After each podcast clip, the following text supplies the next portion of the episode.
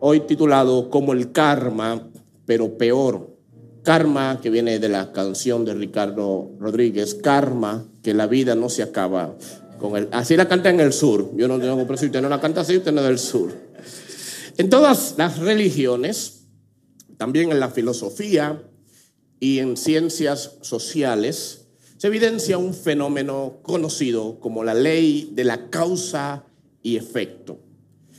En religiones orientales, especialmente en Asia, se le llama karma, algo parecido, el efecto dominó, o la Biblia le pone un nombre.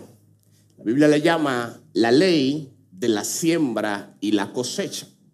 La tercera ley de Newton establece que toda acción genera una reacción de igual intensidad, pero en sentido opuesto. Es decir, que como dice la Biblia, todo lo que sembramos lo cosechamos. Todo lo que tiene una causa genera un efecto.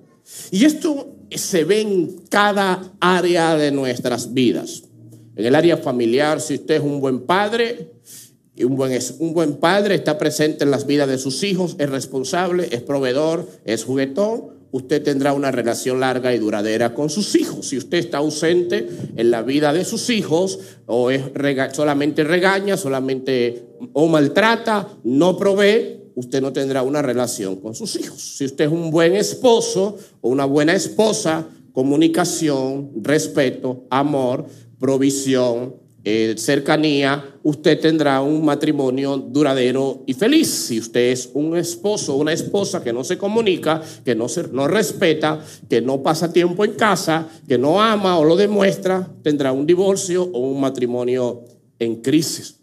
En el sentido laboral, si usted es un empleado que llega temprano y se va de último, que trabaja horas extras, que tiene buena actitud con los demás, que está en constante crecimiento, aprendiendo que hace lo que se le pide y un poco más, usted va a crecer en su empresa. Si usted es un empleado que llega tarde, se va temprano, que la hora de almuerzo son dos horas, se la pasa hablando, que no quiere estudiar, que no quiere crecer, lo van a votar. Y si usted es evangélico, dirá que el diablo se levantó y lo votaron del trabajo, porque usted ayunó esa semana. Sí, porque así decimos nosotros. En el tema espiritual también se aplica. Usted es un creyente que tiene una vida de oración, estudia la palabra, se congrega, va a un grupo pequeño donde rinde cuentas a otras personas, es generoso, entonces usted tendrá una vida plena y abundante en el Señor. Si usted no se congrega o lo hace de cada año un día, no pertenece a un grupo pequeño donde rendir cuentas, no ora, no estudia la palabra, pues tendrá una vida deficiente espiritualmente. En el aspecto de las finanzas, si usted trabaja duro e inteligente, si gana menos de lo que gasta, si ahorra, si invierte, usted será una persona próspera, si ayuda a sus padres, si es generoso con sus finanzas con el Señor. Si usted gasta más de lo que gana, si usted todo lo derrocha, si usted no ahorra, si no invierte y no le da nada a sus padres, ni al Señor, ni a nadie, será una persona pobre. Son leyes de la naturaleza. Obviamente, como toda ley, admiten excepciones. Hay personas que cumplen todos los requisitos y no les funciona un día. Hay personas con buena salud que duermen, que beben agua, que comen bien y se enferman. Hay personas con, que no duermen, que no comen bien, que no beben agua y están sanos. A veces hay excepciones a la regla. Pero en un momento, en un lugar donde esta regla no admite excepción, es en la ley del pecado. El pecado, cuando tiene el precio, cuando paga el efecto de la causa, no admite excepción. Libro de Gálatas, capítulo 6, verso 7, dice así. No se dejen engañar. Nadie puede burlarse de la justicia de Dios Siempre se cosecha lo que se siembra. Y ahí explica lo que quiere decir. Los que viven solo para satisfacer los deseos de su propia naturaleza pecaminosa, cosecharán de esa naturaleza destrucción y muerte. Pero los que viven para agradar al Espíritu, del Espíritu cosecharán vida eterna. Esto es un pasaje que debería hacer temblar a todo el vivo. Porque empieza diciendo, número uno, de Dios nadie se burla. Mi mamá decía un refrán eh, gracioso y también incómodo, no se juega con Dios porque Dios tiene los juegos pesados. De Dios nadie se burla. Hay un nivel de profesionalización en algunos pecadores donde pueden burlarse del gobierno, burlarse del esposo o de la esposa, burlarse de los hijos, burlarse de la iglesia, burlarse del pastor, salirse con la suya en la justicia, aquí y en el mundo entero. Pero de Dios nadie se burla pasaje dice que todo lo que sembramos, Dios hará que lo cosechemos en esta vida o en la otra. Porque hay gente que parece que da la impresión de que se salió con la suya en esta vida, pero al doblar la curva de la Paraguay, yo no sé qué significa eso. En el hipódromo, la Paraguay era la escuela. Ok. Mi mamá no vivía por ahí, yo no sé de dónde salió eso. Pero al doblar la curva, Dios estará ahí y vamos a cosechar lo que sembramos. Entonces, el autor dice que si tú siembras para la carne, carne no es el cuerpo humano. Hay gente, sobre todo en la iglesia, que asocia la carne con los placeres humanos. Y usted tiene la carne si se ríe mucho, si va a la playa, si va al cine, si disfruta de su mujer, si disfruta de su hombre. Usted es un hombre carnal. Porque la gente espiritual son los aburridos, los secos, los que están sufriendo por la causa. Y no, no es lo que dice la Biblia. La carne en la Biblia casi siempre tiene que ver con la naturaleza pecaminosa. Disfrutar la carne no es disfrutar un buen bistec o un buen churrasco. Eso es estar cobrado. Gloria a Dios para siempre. Eso no es estar en la carne, es estar en abundancia. Disfrutar la carne quería disfrutar un bistec que usted se robó. Eso es disfrutar la carne. Es los placeres del pecado. El autor dice que cuando usted siembra en el pecado, cuando usted siembra todo lo que tiene que ver con pecado, del pecado va a cosechar. Pero cuando usted siembra del espíritu, del espíritu va a cosechar vida eterna. Ahora, en la ley de la siembra y la cosecha hay algo interesante. Y es que usted nunca cosecha exactamente lo que sembró. Nunca. En el término económico, si usted siembra un certificado financiero en un banco, usted no espera cosechar el mismo dinero que sembró. Hay algunos bancos que sí, abusadores, pero usted espera cosechar intereses, cosechar más de lo que sembró. Si usted siembra en una buena alimentación, no será suficiente tener una buena salud, también tiene un buen estado de ánimo, tiene más disciplina, tiene más concentración. Si usted siembra en su esposa una flor, usted no solamente cosecha un gracia, ¿qué usted cosecha? No lo hablaremos hoy, pero en la conferencia de matrimonio podemos entrar en detalle. Usted siembra y cosecha más de lo que ha sembrado, pero también eso puede ser negativo.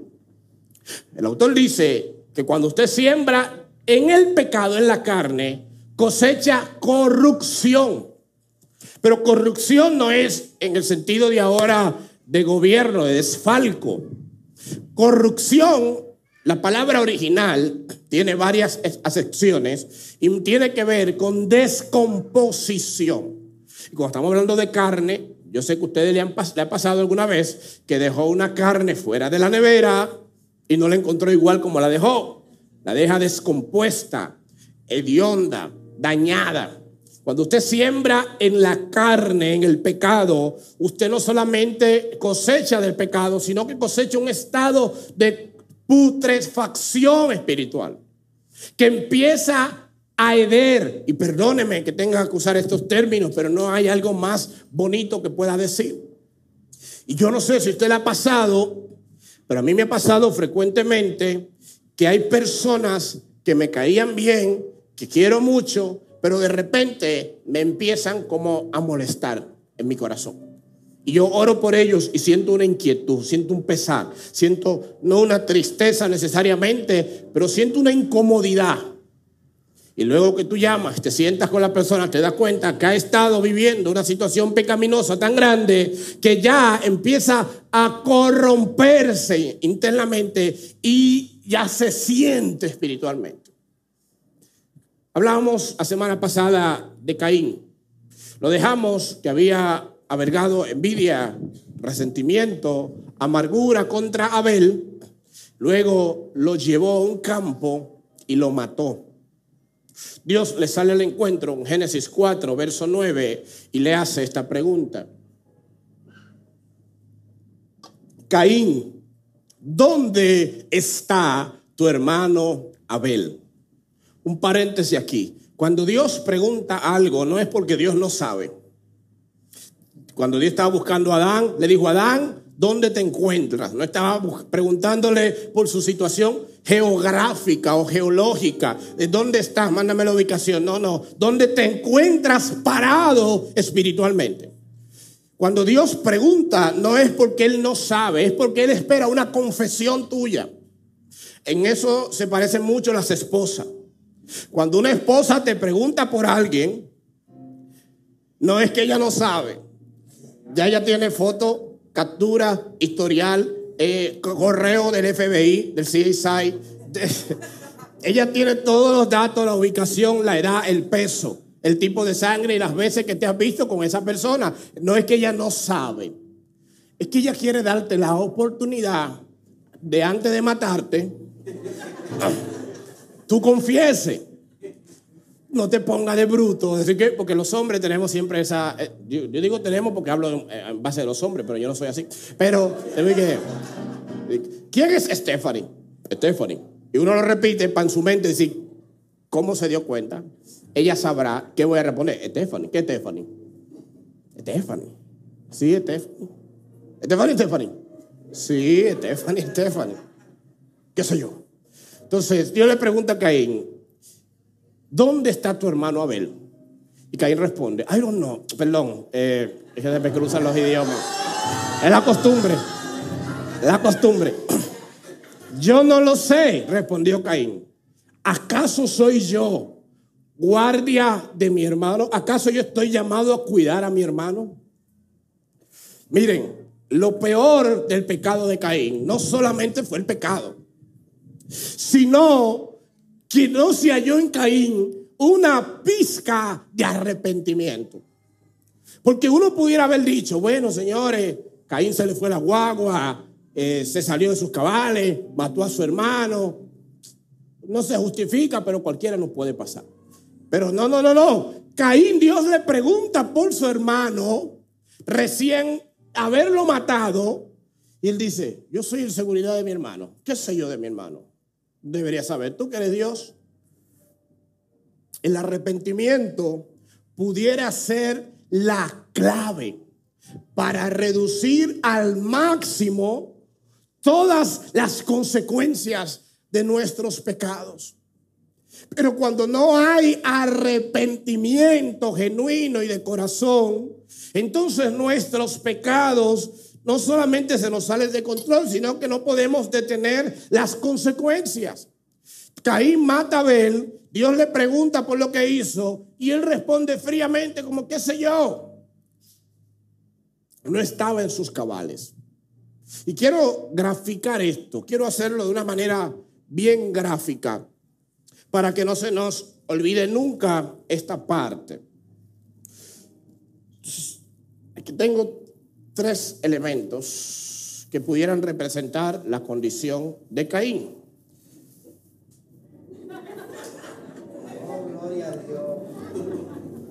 Lo voy a poner de espalda para que nadie vea las etiquetas, no tiente a nadie y no sepan de qué se trata. Nadie sabe de qué es esto, ¿verdad? Espero en el Señor. Si me tiran una foto y la publican sin contexto, será su último día en la iglesia. Ya Goku será lo menos, el menos problema mío. Ok, gracias maestro Salatiel por esta ofrenda.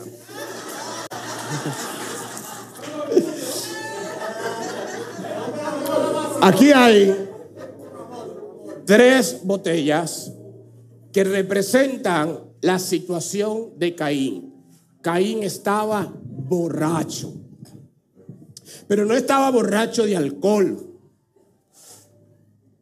¿Por qué elegí el alcohol o la borrachera?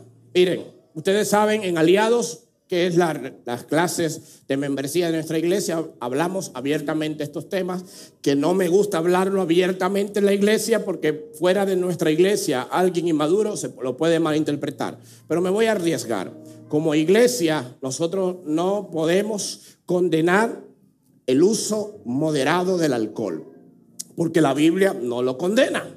La Biblia las personas tomaban vino de manera moderada, generalmente, y eso no se prohíbe. A los pastores sí la Biblia nos pone un estándar mayor, no dado al vino o al mucho vino, pero en sentido general no se prohíbe. Sin embargo, sí se prohíbe tajantemente la borrachera, embriagarse. Número uno. Número dos, vemos en la Biblia que el consumo desmedido de alcohol siempre trajo problemas. No hay nadie en la Biblia que se haya emborrachado y que simplemente se le dio con dormir. No, no, no. Noé se emborrachó y terminó desnudo por ahí maldiciendo a su hijo. Lot lo emborracharon y terminó desnudo por ahí haciendo cosas que ni siquiera quiero mencionar por respeto a nuestros niños. Y vemos en la Biblia una gran secuela de cada vez que un hombre o mujer de Dios se emborrachó, pagó serias consecuencias. Número uno. Número dos, si la Biblia no hablara de eso, tenemos bastantes datos estadísticos para decir cómo el alcoholismo, cómo la borrachera ha traído millones de muertes en el mundo, millones de divorcios, quiebras económicas, enfermedades, por supuesto, y lo peor, la separación de la presencia de Dios. Así que el alcohol en exceso es sumamente nocivo y peligroso. Pero hoy yo no vine a hablar de eso, no es el tema de hoy. La pregunta mía es, ¿cómo comienza ¿Cómo se llega a la borrachera? ¿Cómo se comienza para emborracharse? ¿Qué es lo primero que hay que hacer para emborracharse? La borrachera llega un trago a la vez. Nadie se emborracha con un traguito. Y mire, yo no bebo. Asumo que los que no beben son más fáciles de emborracharse, ¿verdad? Rápido y sobre todo si tienen hambre.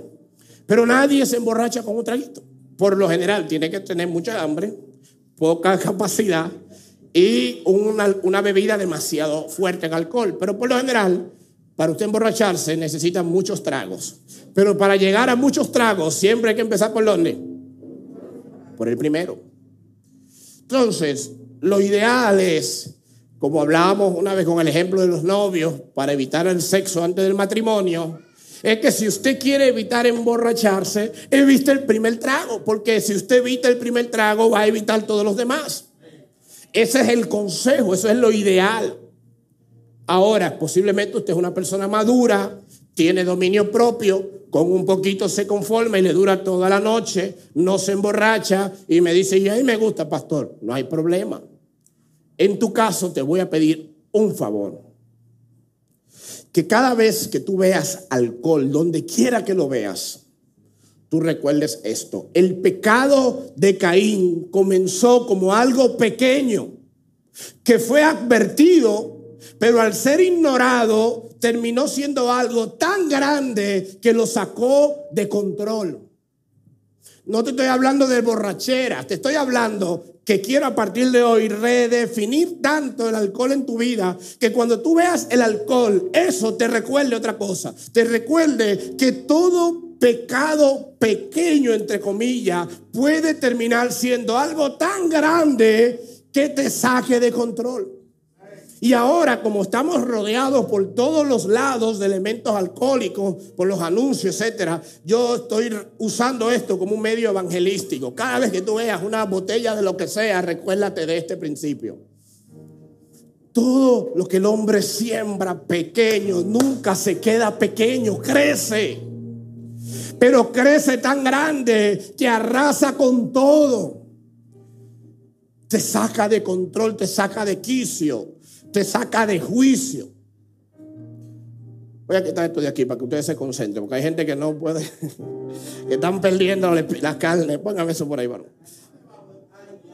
Por favor, gracias. Y me lo devuelve cuando termine el servicio intacto. Intacto. Dios le pregunta a Caín, ¿qué has hecho? Desde la tierra, la sangre de tu hermano me reclama justicia.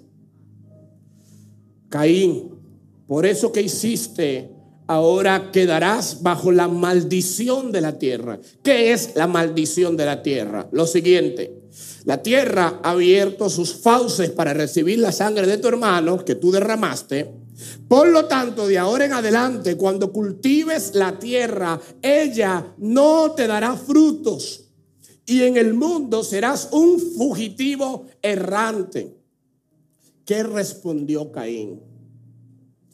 este castigo es más de lo que puedo soportar. Mire, cuando yo leí eso la primera vez, me quería meter la Biblia así a volcarlo, así, hijo del diablo. El hermano está muerto y Caín diciendo, ay, este castigo es muy grande. Y eso me recuerda, hemos tenido con frecuencia personas que le hemos confrontado con un pecado y cuando estamos mi esposa y yo solos con ellos, le decimos, mira, por la posición en la que tú estabas, tenemos que informarle a nuestro equipo pastoral para que nos ayude también en este proceso. Ay, no, no, no, no. yo no estoy de acuerdo que lo sepa nadie. Hay gente que lo que más le duele no es el pecado, son las consecuencias de su pecado. Hay gente que lo que más le duele no fue fallar a Dios, es la reputación de su pecado que ellos no están pensando en el daño a su familia, a sus hijos, a su vida espiritual, a su vida delante de Dios. Ellos están pensando en qué van a decir de mí. Caín peca, Dios lo confronta y él dice, este castigo es más de lo que yo puedo soportar. En ningún momento hubo una pizca de arrepentimiento. Estaba borracho. A los borrachos usted no los aconseja, a los borrachos usted no los guía, a los borrachos usted no le predica, porque el que está borracho no tiene juicio. Caín estaba borracho del pecado. Él responde a Dios, hoy me condenas al destierro y nunca más podré estar en tu presencia. Andaré por el mundo errante como un fugitivo y cualquiera que me encuentre me matará. Así se alejó Caín de la presencia del Señor. Para mí esta es la parte más triste de su historia. ¿Cómo terminamos así? Hay una frase de Samuel Smiler que a mí me encanta, que aunque está muy vinculada a los hábitos, yo creo que tiene una repercusión espiritual muy grande. Y él dice, siembra un pensamiento y cosecharás una acción. Siembra una acción y cosecharás un hábito. Siembra un hábito y cosecharás un carácter. Siembra un carácter y cosecharás un destino. Y aquí está reflejada una vida de pecado, desde Caín hasta nosotros. Todo pecado empieza con un pensamiento. Viene a tu mente un pensamiento que no siempre podemos controlarlo. Usted no, usted no es culpable del pensamiento malo que le llega, pero usted es culpable de ese pensamiento que vino como una semilla, echarle agua, echarle sol, echarle sereno. Yo no soy culpable de un pensamiento sobre otra mujer que me llegó a mi mente, pero yo soy culpable si ese pensamiento le doy cabida, le doy, lo alimento. No siempre yo puedo controlar los pensamientos que me llegan, pero puedo controlar no darle alimento. Entonces hay pensamientos que aunque no son pecados, voy a empezar por ahí, son peligrosos. Me quedaré soltero para toda la vida o soltera. Moriré pobre y nunca voy a prosperar. Nadie me quiere, nadie me ama. Siempre seré estéril. El caso de los hombres, las mujeres que quieren tener hijos. No voy a avanzar en la vida, no creceré, no prosperaré, no progresaré. Estos pensamientos a todos nos ha llegado, pero no todos los alimentamos. Todo el mundo en algún momento le llegará a su vida un pensamiento así. Pero usted puede ese pensamiento alimentarlo o en este caso contrarrestarlo con una promesa de Dios en la Biblia. Por ejemplo, me quedaré soltero. Cuando llegue ese pensamiento, yo traigo un verso bíblico que dice, mi Dios pues suplirá todo lo que me hace falta, incluyendo la esposa. Cuando viene el pensamiento, moriré pobre. Yo digo, de parte de Dios, Dios desea que yo prospere en todo como prospera mi alma. Cuando viene el pensamiento, nadie me quiere, yo digo de parte de Dios, de tal manera amó Dios al mundo que ha dado a su único hijo. Y como yo vivo en el mundo, Dios me amó a mí. Yo seré estéril para siempre. La Biblia dice, para el que cree, todo es posible. Yo nunca voy a avanzar en la vida. La Biblia dice, Josué 1, mira que te mando, que te esfuerces y sea valiente. Yo soy demasiado feo. La Biblia dice,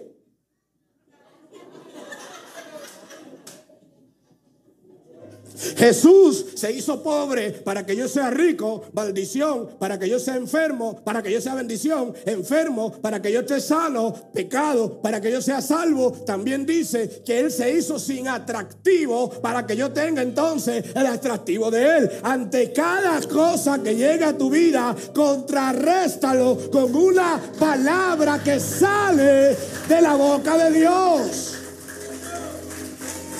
Por eso cuando Satanás tentaba a Jesús, Jesús le respondía con una palabra. Y al final dijo, no solo de pan vivirá el hombre, sino de toda palabra que sale de la boca de Dios. Pero si yo estoy lleno de TikTok, de Facebook, de Instagram, de Snapchat, de Hi-Fi, de televisión, de Netflix, de novela, del diablo, su madre y sus hermanos, cuando venga una tentación, ¿quién me va a ayudar? Facebook. El diablo viene a tentarme y yo le hago un baile. En mi caso, que bailo malo, eso va a ayudar. El diablo se irá, pero va a volver. Entonces, si tú quieres contrarrestar un pensamiento pecaminoso, tienes que estar lleno de la palabra. Miren, hermanos, cuando yo luchaba con la pornografía, lo que más me ayudó a, contrarrestar la pornografía fue hacer el hábito de bañarme escuchando prédicas. Hasta el día de hoy mi esposa es testigo, yo me baño o escuchando música o escuchando prédicas, porque me quedé con ese hábito. Porque si yo me acompaño todo el día de una palabra de Dios a través de la predicación o a través de la música de adoración, de alabanza, entonces todo pensamiento del enemigo es cauterizado. Pero si yo me baño escuchando a Toquicha, entonces no es, hermano, ay, que usted no quiere que yo escuche a Toquicha. No, hermano, escuche lo que usted le dé su gana. Pero eso es pornografía auditiva. Entonces, ¿cómo tú vas a contrarrestar un pensamiento del diablo cuando tú escuchas al diablo cantándote todo el día? Escúchalo en una guagua cuando tú vas de camino a la universidad, para uno sabe cómo ve el mundo. Ahí es que yo escucho todo, yo escucho todo. Yo, déjame, no importa lo que tú pongas ahí. Y yo escucho todo. Escuché ayer una del Alfa nueva que salió. Eh, ok, está bien. Entonces, siembra un pensamiento y cosecharás una qué? Acción. ¿Qué es una acción? Lo que tú piensas no se queda en la mente. Lo que tú piensas te lleva a ejecutarlo. Si tú piensas que tú eres bruto, tú no vas a estudiar nunca. Si tú piensas que tú estás perdido, tú ni siquiera vas a venir a la iglesia. Si tú piensas que siempre serás pobre, nunca vas a, ahorrar ni a prosperar, porque eso es lo que tú piensas. Si tú piensas que siempre serás feo, nunca te lanzarás a conocer una chica, que es un, algo absurdo, porque la mayoría de hombres feos están casados con mujeres bonitas. Digan amén los hombres. Si tú piensas que nadie te quiere, cada vez que alguien te acerca, serás, ¿cómo se llama este animalito que tiene puya? Un puerco espín y el mar, un erizo. Y hay gente que es un erizo, que dice, a mí nadie me quiere. Claro, porque todo el mundo que te quiere, tú sacas la puya. Quizá la gente te quiere querer, pero no te dejas. Entonces, los pensamientos no se quedan siendo pensamientos, se convierten en una acción. Los pensamientos nos llevan a hacer lo que pensamos de una manera u otra.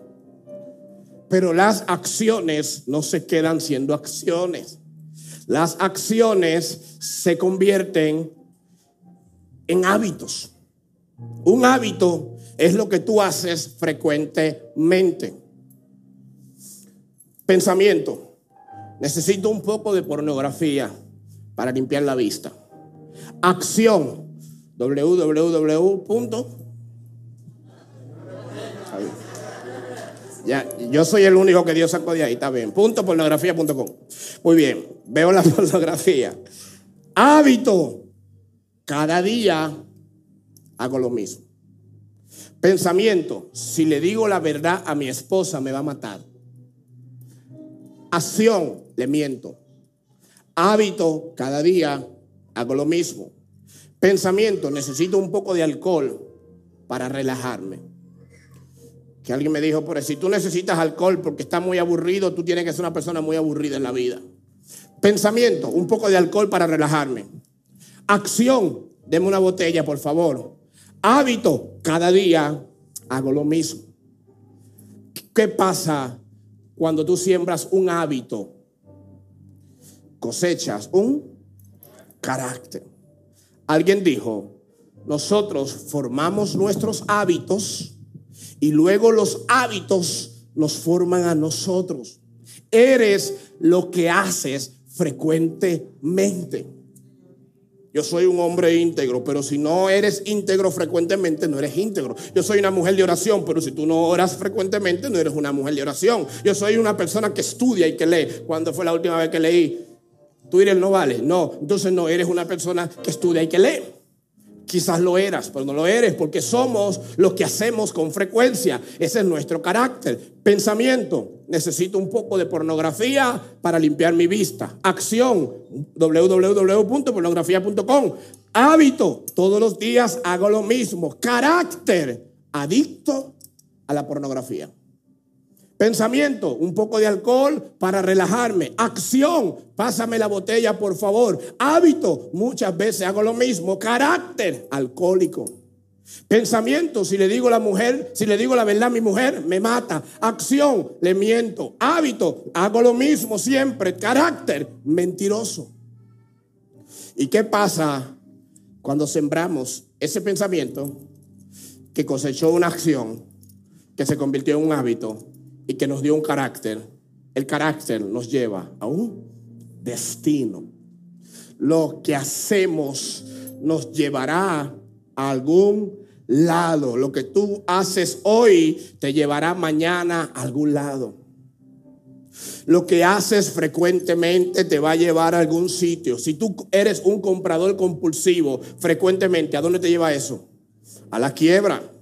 Si eres un bebedor frecuente, te va a llevar al alcoholismo, luego una cirrosis, o luego un divorcio, luego un accidente. Si comes demasiado y te mueves muy poco, te va a llevar a la obesidad o a una enfermedad. Si maltratas a tu familia y estás ausente en la vida de ellos, te llevará a la soledad. Si pecas con frecuencia y no hay un arrepentimiento genuino, te llevará al infierno. Pero la gente no es por suerte que le pasan las cosas. Wow, fulano sí tuvo suerte. Si no te gusta lo que estás cosechando, pregúntate qué es lo que estás sembrando. Si no te gusta lo que estás recibiendo, pregúntate qué estás dando. Y yo sé que los cristianos que están aquí, que trajeron visita, dijeron, hoy no era un buen día para traer amigos. Aquí hay una que seguro le dijo, mira, mi pastor es bien chistoso, ven para que te relaje. Y está así como que, ven el otro domingo, que seguro le toca a otro. Les prometo antes de terminar inventarme un chiste para ustedes hoy, si no vayan al Bauticostal el 20 de octubre. Pero esto, mis hermanos, quizás no nos da gracia, pero te puede salvar la vida de una desgracia. Cuando tenemos esa serie de hábitos pecaminosos, eso se convierte en una cadena y esa cadena nos ata, nos amarra y luego no podemos salir. Caín sembró un pensamiento, envidia y amargura hacia su hermano. Luego sembró una acción, manito, vámonos al campo. Después sembró un hábito, mató a su hermano. Luego sembró un carácter, un hombre sin destino, cosechando el castigo de Dios. ¿Cuál fue el castigo de Dios? Hay tres consecuencias del pecado de Caín. Con esto vamos a ir cerrando. Consecuencia número uno, Dios le dijo, la tierra no te dará frutos. Hay pecados que no solamente me afectan a mí, sino que afectan todo mi entorno, no solo espiritual. Hay pecados, por supuesto, la mayoría, todos, que nos esterilizan espiritualmente, pero hay otros que también lo hacen emocionalmente, físicamente, nos secan y no damos frutos en nada. Hay pecados que estancan tu crecimiento laboral, ministerial, familiar, económico, social. Te secas. Dios le dice a Caín, de ahora en adelante la tierra era su trabajo, era su profesión, ya no te va a dar fruto, no te va a responder. Mire, el Señor me ha enseñado que el pecado embrutece y la comunión con Dios nos hace sabios. Pero la sabiduría no solo es espiritual, la sabiduría se refleja también en lo profesional, en lo familiar, hasta en la escuela. Y la brutalidad que trae el pecado muchas veces también se refleja en el trabajo, en la familia, en los estudios. A veces una persona entenebrecida, borracha del pecado, termina perdiendo la empresa, perdiendo la escuela, perdiéndolo todo. Ya no tiene frutos donde antes tenía. Dios le dice a Caín, de ahora en adelante, la tierra se va a secar para ti. Número dos, de ahora en adelante andarás errante en el mundo. Hay pecados que no solo nos afectan espiritualmente, sino que afectan todo nuestro entorno social nuestros amigos, familia, hijos, compañeros de trabajo, hermanos de la iglesia, todos pueden ser afectados y podemos estar siendo condenados a una brutal soledad, a estar solos. No porque la gente quiera, sino porque el pecado a veces a nosotros mismos nos empieza a alejar. Cuando tuvo una gente que empieza a alejarse de la iglesia, sin problema alguno, que empieza a alejarse de su grupo pequeño, que empieza a alejarse de su tiempo de oración, de lo que sea que tenía, de sus amigos, muchas veces esa lejanía sin querer se da producto de pecados internos que el pecado lo empieza a sacar, porque naturalmente el hombre en pecado cuando se expone a una adoración, a un mensaje, a un grupo donde están hablando la palabra, algo interno empieza a afectarle, empieza a sufrir, por lo tanto prefiere sin querer muchas veces alejarse que estar adentro sufriendo, porque la gente cree que todo ahora es por su pecado. Hace unos dos o tres años, un gran amigo mío, amigo de mi familia, un ministro de Dios, un predicador, un pastor en algún momento, misionero, se descubrió que tenía dos familias paralelas a su familia y otra familia por ahí. Estando sirviendo a Dios, ¿verdad? En ministerio. Como todo, condenamos eso, condenamos seriamente eso, pero yo predico y modelo la gracia. Así que lo llamé. Le dije, cuando nos vemos? Cuando nos bebemos un café? Quiero abrazarte. Quiero orar por ti. Quiero ver cómo puedo ayudarte en esta etapa. Pero él me dijo, yo no puedo verte la cara a ti, ni a tu familia, ni a tus padres, que fueron como mis padres, ni a ti, que fuiste como mi hermano. Yo tengo tanta vergüenza que no me atrevo a mirarlo a los ojos. Y me cerró. Y después no me contestaba, después no lo, perdí, perdí el amigo. Pero no es un tema de que yo le dije, mira lo que hiciste, chusma, aléjate de mí. No, no, no, no quiero verte, quiero escucharte, quiero orar por ti. Pero a veces el pecado es tan fuerte en la vida de una gente que lo condena a una soledad brutal. Y la gente tiende a creer que la iglesia se apartó cuando fue el pecado que te apartó a ti de la iglesia. A Caín Dios le dice, andarás errante por ahí perdido. Y lo último que le dice fue, que es lo peor, andarás lejos de la presencia de Dios. Para entender esto, me gustaría irme un poquito más atrás. Adán y Eva, cuando estaban en el huerto, vivían en plena comunión. La palabra comunión, unión, común, común, unión. Vivían bien, eran amigos de Dios. La Biblia dice que Dios se paseaba por el huerto, hablaba con ellos cara a cara. Eh, Adán no necesitaba empezar a orar para sentir a Dios, hablaba con Dios como un amigo, tenía paz, tenía plenitud. La Biblia dice que en la presencia de Dios hay plenitud de gozo. Adán tenía gozo, plenitud, tenía comunión, acceso total a Dios. Y todo eso se perdió cuando Adán y Eva pecaron. La gente cree que la consecuencia del pecado de Adán fue el trabajo. Y casi siempre un vago el que dice eso. El pecado no tiene que ver con el pecado. El trabajo no tiene que ver con el pecado. Cuando Dios puso a Adán en el huerto, le dijo, labrarás la tierra. Le dio trabajo sin pecar. Lo que vino con el pecado fue el cansancio, que obviamente complica el trabajo. Lo peor que le pasó a Adán y Eva no fue el cansancio o dar a luz con dolor. Lo peor fue que cuando pecaron, la Biblia dice, se separaron de Dios y murieron no porque murieron físicamente, sino porque el que vive sin Dios está muerto. Vivir sin Dios no es vida. Uno no lo sabe porque no se da cuenta, pero cuando usted conoce a Dios, ve, ve la diferencia y sabe que antes no vivía, sobrevivía. Adán y Eva se separan de Dios y mueren espiritualmente. Caín pudo haber evitado estas cosas, pero estaba tan borracho de su pecado, donde aun cuando Dios lo confronta no hay una pizca de arrepentimiento. Y en su orgullo, Caín escogió perderlo todo.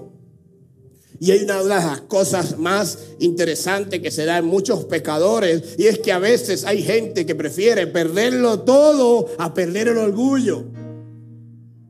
Están a punto de perder la familia, pero no van a ceder su brazo a torcer. Van a perder un empleo, pero no van a decir la verdad. Van a perder algo, pero no van a ceder a su orgullo, porque la, el mantener intacta su dignidad, dignidad del diablo, porque eso no es dignidad nada, los hace perderlo todo. Jonás está en el barco, le preguntan, ¿tú sabes de esto? Y Jonás dice, sí, sí, esto que está pasando es por mi culpa. Yo me alejé de Dios y por eso vino la tormenta. ¿Qué hacemos, Jonás? ¿Cómo podemos resolverlo? Jonás dijo, tírenme al mar para que esto se resuelva. Jonás prefirió que lo tiraran al mar a él tirarse de rodillas y pedir perdón al Señor. ¿Qué era más fácil? ¿Qué era más fácil humillarse y decir, Señor, dame una nueva oportunidad, perdóname? O decir, mejor mátenme. Y hay gente que prefiere que lo maten, no perderlo todo, pero no van a reconocer un error ni a buscar ayuda. Caín estaba a la distancia del arrepentimiento para ser restaurado, pero no hubo sobriedad, estaba fuera de control sembró pecado, cosechó muerte. Causa, efecto, karma. Déjenme arreglar esto porque veo mucha gente deprimida. Espérense. Yo no vine aquí para que te sientas mal tampoco. Déjame cerrar diciéndote algo importante. Hubo otra siembra. Otra siembra que también trajo una gran cosecha. Otra ley de la causa que trajo un gran efecto. Otra gran inversión que trajo muchos intereses. Isaías 55, 900 años antes de que sucediera, el profeta escribió lo siguiente. Hablando de Jesús dijo, despreciado y desechado, Jesús fue entre los hombres, varón de dolores, experimentado en quebranto, y como que escondimos de él su rostro, fue menospreciado, no lo estimamos. Ciertamente, él llevó nuestras enfermedades, sufrió nuestros dolores y nos nosotros le tuvimos por azotado, por herido de Dios y abatido. Mas Él herido fue por nuestras rebeliones, molido por nuestros pecados. El castigo de mi paz y de tu paz fue sobre Él. Y por esas llagas fuimos nosotros curados. Todos nosotros nos descarriamos como ovejas. Cada cual se apartó por su camino. Mas Jehová cargó en Él el pecado de nosotros con todo Dios quiso quebrantarlo, sujetándole a padecimiento causa y el efecto, siembra y la cosecha, cuando haya puesto su vida en expiación por el pecado, verá un linaje, vivirá esa gente por largos días y la voluntad de Dios será prosperada, verá el fruto de la aflicción de su alma y quedará satisfecho porque Dios restaurará, justificará a sus hijos. Jesús, Jesús, a diferencia de Caín, Jesús fue a la cruz y el pecado tuyo y el mío que merecíamos estar errante, que merecíamos estar perdidos, que merecíamos estar sin rumbo. Jesús fue a la cruz y allá en la cruz, mis hermanos, recibió las consecuencias de nuestro pecado. Jesús vivió errante. El Padre no estaba plenamente con él porque estaba en contra de él en ese momento. Y Jesús allá en la cruz, mis hermanos, recibió los azotes para que esas cadenas que habíamos formado con nuestros se caigan y se rompan y seamos libres en el nombre de Jesús. Gloria al Señor. Por favor, póngase de pie. Quiero reiterar esto. Tú no tienes que cosechar todo lo malo que sembraste. Porque Jesús cargó toda esa siembra y ha dado una nueva cosecha a los que en Él están dispuestos a entregarse y a vivir. Tú puedes irte como Caín hoy, bajo la ley del karma. O puedes irte en Cristo diciendo, Él cargó todas las consecuencias de mi pecado. Por lo tanto, aunque hay cosas que obviamente nos pueden perseguirle por vida, consecuencias terrenales.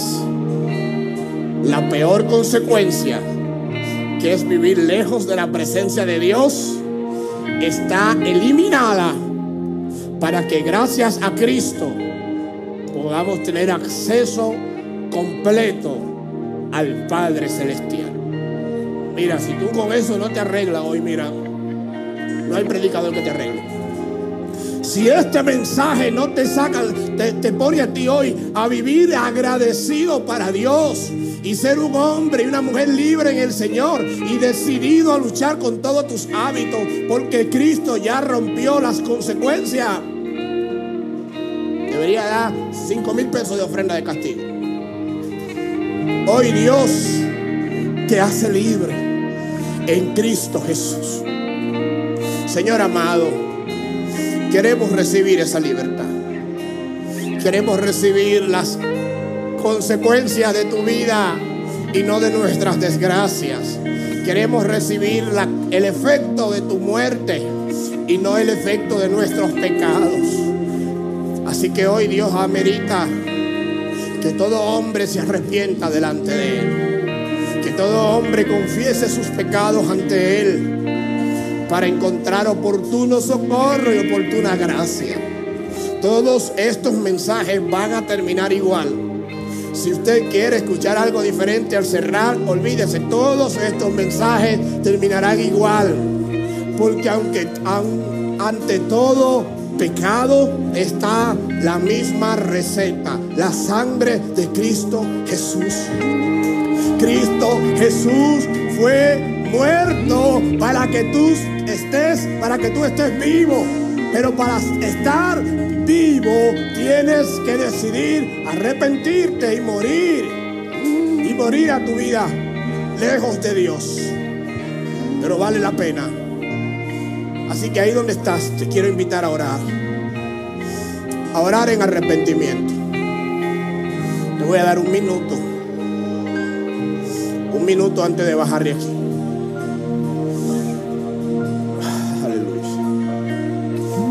Tienes que pagar todas las consecuencias de tus pecados. El Señor hoy te puede hacer libre y puede detener ese efecto dominó. Puede meter su mano y parar la cadena de hábitos, la cadena de consecuencias. Así que Dios te está llamando al arrepentimiento. Si estás apartado, si estás apartada, si estás frío, si estás descarriado, si estás lejos de Dios y siente que hoy Dios ha hablado a tu vida, yo no te voy a pedir que vengas aquí al frente, pero te voy a pedir que ahí donde tú estás, así con las luces apagadas, si eres esa persona que Dios está llamando al arrepentimiento, yo te quiero pedir que por favor levante una mano. Porque yo voy a orar por esas manos que Dios está trayendo. Que está trayendo a volver a Él. Porque no tienes que pagar todo lo que hiciste. Porque Dios puede cancelar tu deuda, limpiarte y darte una nueva vida. Señor, esas manos que se levantan están en tus manos. Padre, perdónales, límpiales, renuévales y sálvales. Señor amado, llévate la carga de la culpa. Llévate el dolor y, lo que les cautiva. Y dale, mi Dios, la esperanza de la restauración que es posible a través de la muerte de Cristo Jesús. Y si el Hijo te hace libre, dice la Biblia, tú eres hoy, ayúdame iglesia, uno, dos y tres, verdaderamente. Dios le bendiga, mis.